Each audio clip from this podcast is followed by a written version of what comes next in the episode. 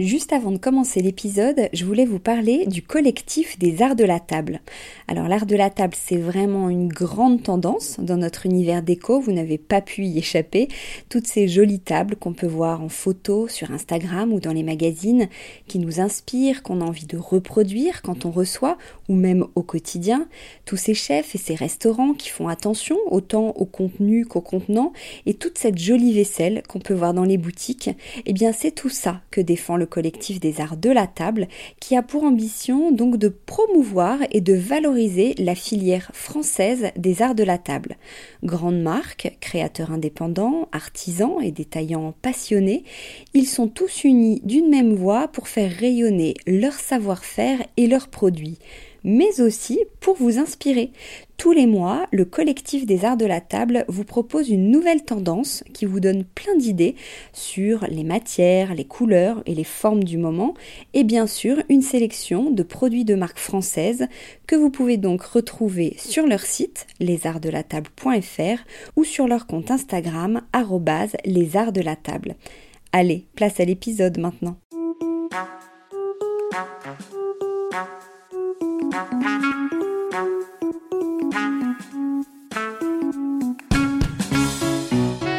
Bienvenue dans Fresh, l'émission de décodeurs qui décrypte les tendances déco.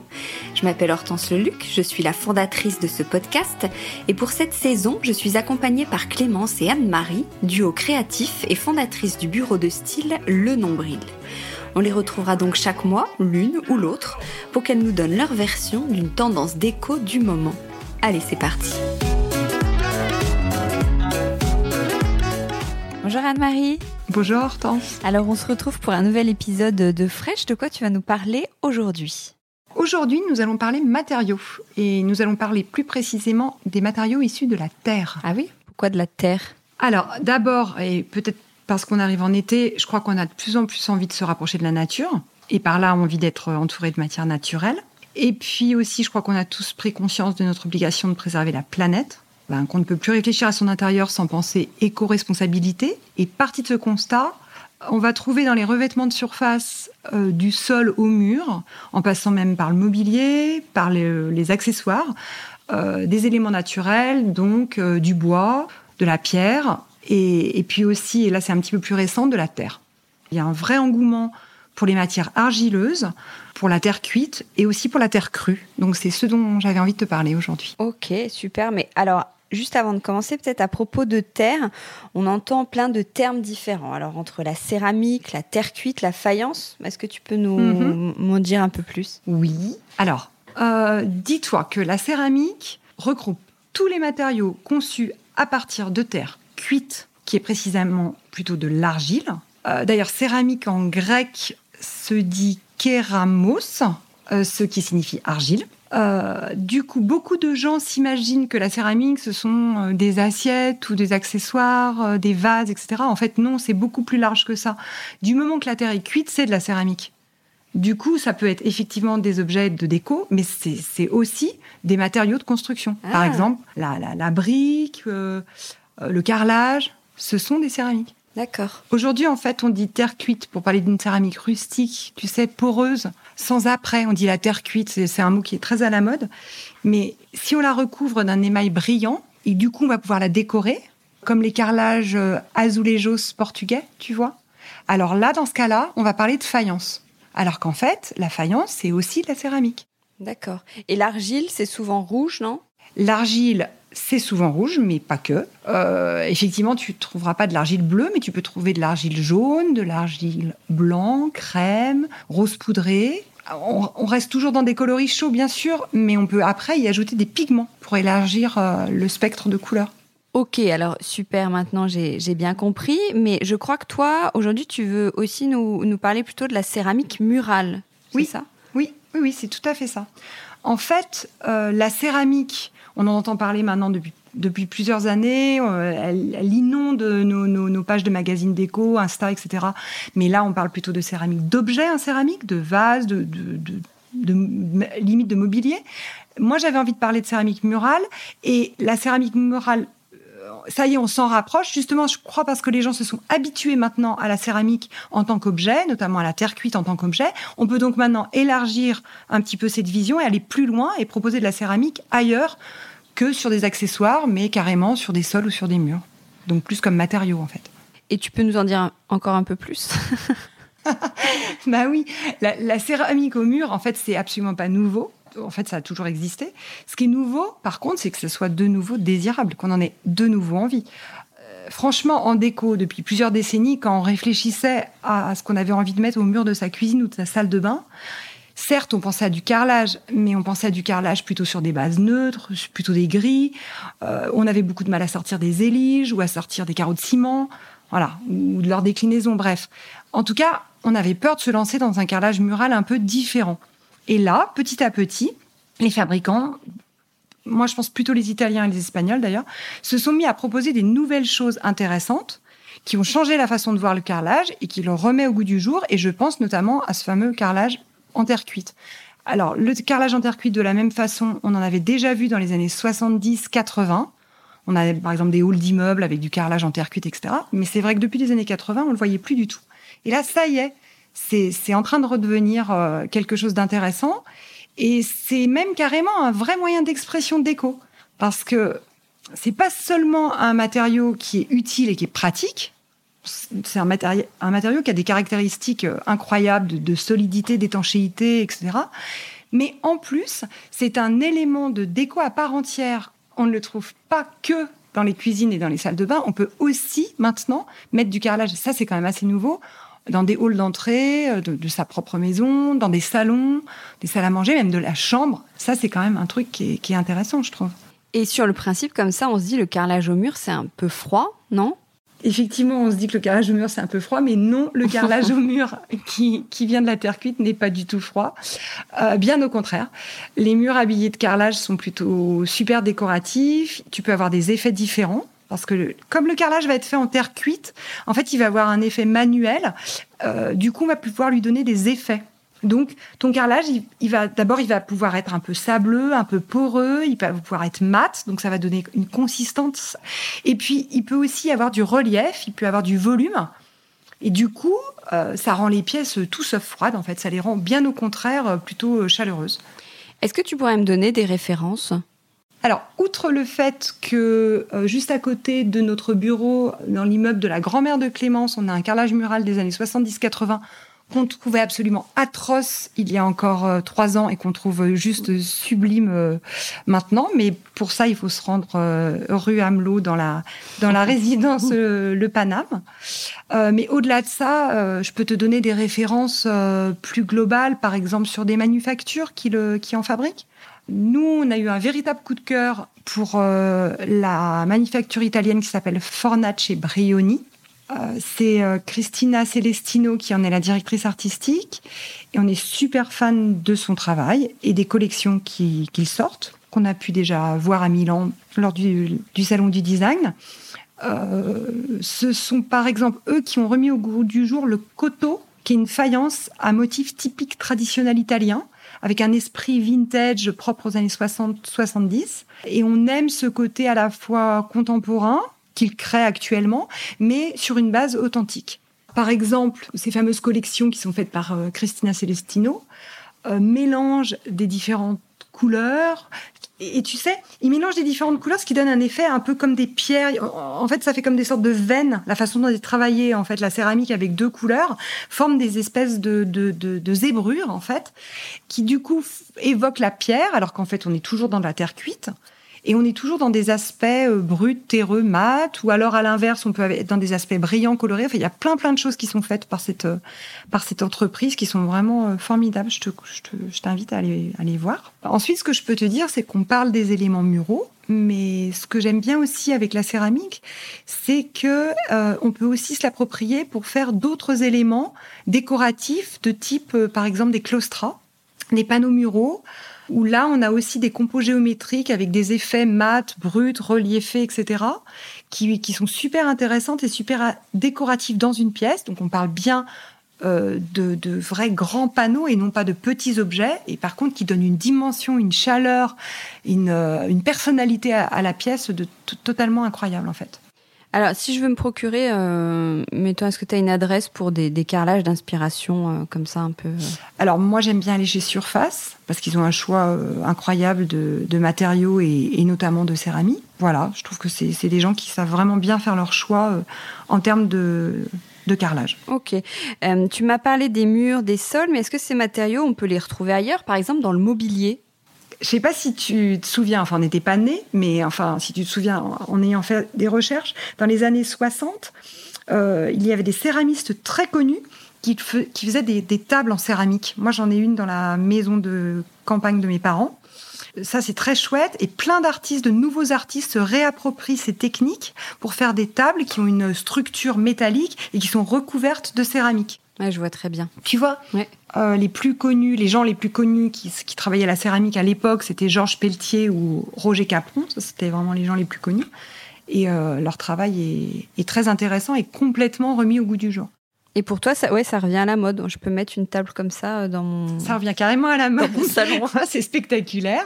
Moi, la table, en, en l'occurrence, la table de mes parents, je la trouvais atroce, atroce. Euh, depuis que je suis toute petite. Je vois cette table horrible. Et maintenant, tout d'un coup, je la trouve mais, extrêmement branchée. Souvent, ce sont des tables qui, tu sais, ce sont souvent des, des céramiques, pour le coup, euh, vernissées, donc plutôt des faïences, qui ont des motifs. Donc des motifs, en l'occurrence, souvent des années 50 ou 60. Donc en plus, ça va avec des motifs années 50 ou 60. Donc. Ouais, je, je vois bien. Tu vois, ça peut être des motifs abstraits, ça peut être des motifs artis, géométriques. Souvent, il y a des végétaux, des animaux stylisés, il y a des signes du zodiaque. Oui, bah, oui, oui, je tu, vois tu bien. vois, voilà. et ben, et ben, ça revient super à la mode. Voilà. Bah, tu fais bien de nous le et dire. Tu vois. Et alors, tout à l'heure, tu m'as parlé aussi de la brique. Oui, oui, c'est vrai, parce que la brique, on n'a pas comme ça, on n'y penserait pas, mais en fait, la brique, c'est effectivement de la terre. Ça peut être, alors là, la brique, ça peut être ou de la terre cuite ou de la terre crue. Outre son aspect esthétique, elle a, elle a plein de points positifs. D'abord, c'est un matériau utilisé depuis des siècles pour ses qualités de durabilité, de fiabilité et ses performances énergétiques. Mais en plus, la brique ne vieillit pas, elle est décorative, elle apporte une texture, et en plus, elle, elle coûte rien. Enfin, je veux dire, la brique, c'est pas cher du tout, quoi. Oui, on peut l'utiliser comme ça, telle qu'elle. On peut l'utiliser telle qu'elle. On peut l'utiliser dans différentes tonalités de terre, parce qu'elle existe dans différentes tonalités de terre, même si on connaît surtout la brique rouge. Et puis, on peut aussi la peindre. Oui. Et est-ce que tu connais des architectes ou des architectes d'intérieur qui les, qui les utilisent, qui utilisent les briques ou la terre cuite? Moi, je suis absolument fan des architectes du studio KO. Euh, les architectes du studio KO qui ont un, une agence à Paris, une agence à Marrakech utilisent beaucoup de briques.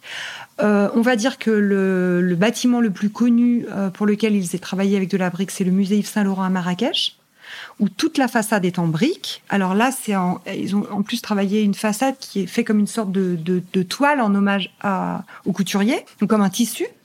Euh, mais leur travail sur la brique est très chouette. Voilà, c'est vraiment un studio que j'adore et, on peut, si on va sur leur site ou si on, s'intéresse un peu à leur travail, on peut constater qu'ils utilisent beaucoup la brique. Ça, c'est un parmi d'autres. Hein. C'est un dont je suis vraiment folle, folle, amoureuse. Mais après, on peut aussi citer euh, Cobalto Studio, qui est un studio très branché euh, d'archi, euh, d'intérieur et de direction artistique espagnole. Ils font beaucoup de boutiques euh, à la mode. Ils utilisent régulièrement la brique dans, et, et, et la terre cuite d'ailleurs euh, dans leurs projets. Euh, et puis après, je peux aussi citer Patricia Orquillola, qui a fait une, une claustra en brique. Son nom m'échappe, la collection, là, mais en tout cas, je peux te dire que sa claustra est magnifique. Et là aussi, c'est une façon de travailler la brique tout à fait moderne et intemporelle. Et est-ce qu est-ce que tu as des exemples de, lieux aussi qui ont utilisé la terre cuite au mur Comme ça, on va aller voir? Euh, de lieux qu'on pourrait aller voir. Alors, bah, bon, le musée Yves Saint Laurent, déjà, euh, oui, mais là, il faut aller à Marrakech. Après, nous, euh, à Paris, la brique. Alors, il y a un resto qui est très sympa qui s'appelle la Riviera dans le dixième, qui est un resto qui a été fait dernièrement par deux, jeunes archis d'intérieur, qui utilisent euh, beaucoup de carrelage au mur, donc beaucoup de céramique, pas forcément de la brique, mais de la céramique. C'est un lieu qui est très joli, très joliment décoré et qui, qui montre bien que la, brique, que, la, pardon, que la céramique peut être utilisée sur les murs et peut donner euh, beaucoup de de, de, chaleur et de sympathie à un lieu de vie. Donc, je t'invite à aller oui, déjeuner. Friedman et Versace. Exactement. Je les invite bientôt. Et, ben voilà. et ben exactement. Bah, c'est très chouette. La déco de ce lieu est très sympa. Le resto est sympa et on voit que c'est un lieu super chaleureux qui utilise la céramique au mur. Et euh, après, nous, à côté de notre agence dans le 11e, il y a une petite pizzeria que j'aime beaucoup aussi qui s'appelle Gemma. Et eux aussi ont utilisé la céramique pour faire tout un pan de mur de leur comptoir. Et là, ils ont utilisé de la céramique euh, de Gio Ponti, une, euh, une, référence du design italien des années 50. Et là, on a une céramique qui est très géométrique, enfin un, carrelage très géométrique, très sympa. Oui, donc ça revient vraiment. Et tout à l'heure, tu me parlais aussi de terre crue. Oui, je te parlais de la terre crue et je te parlais des.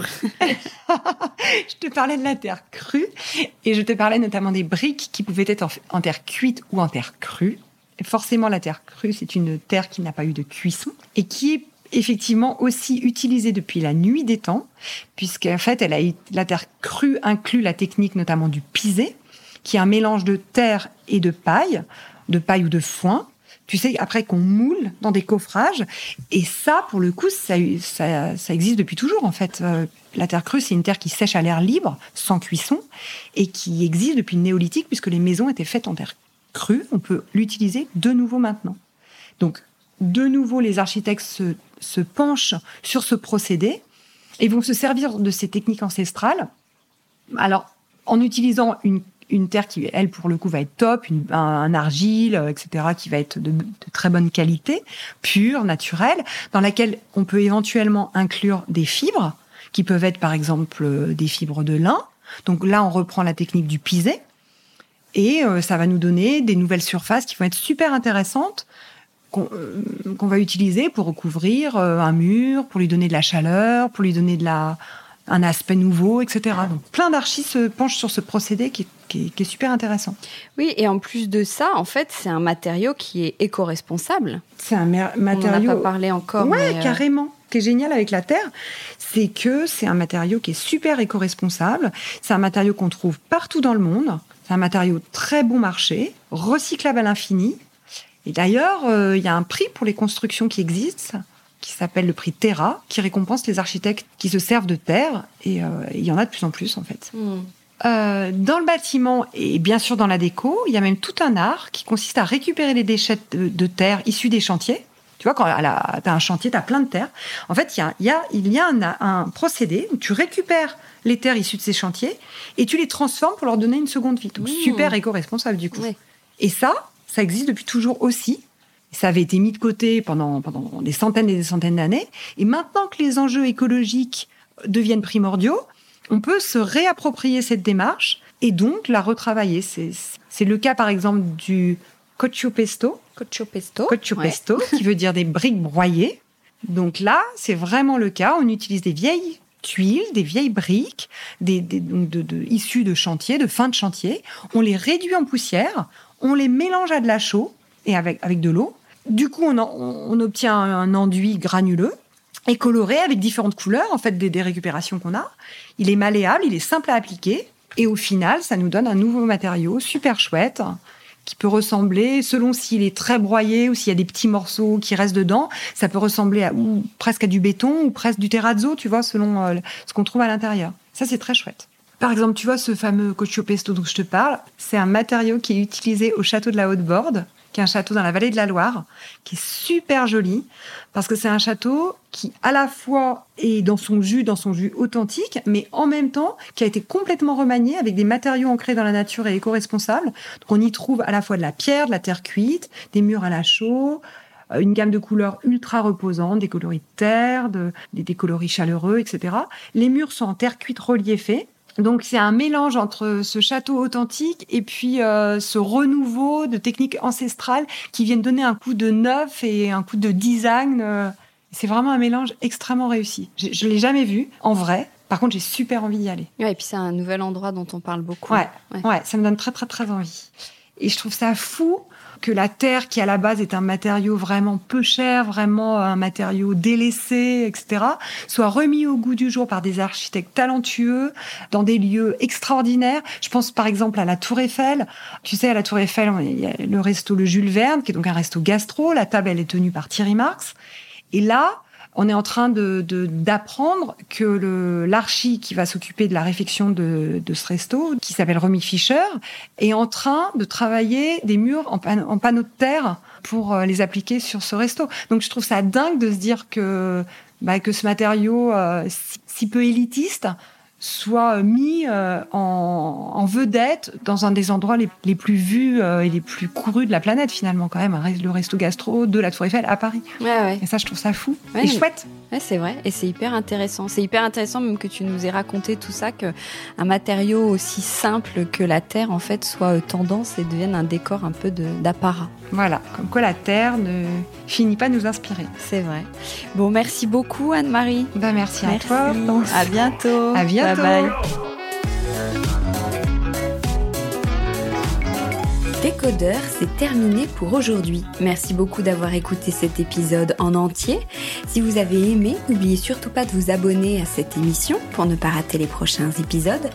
Pour retrouver toutes les photos liées à cette tendance dont on vient de parler, rendez-vous sur le compte Instagram Décodeur Podcast.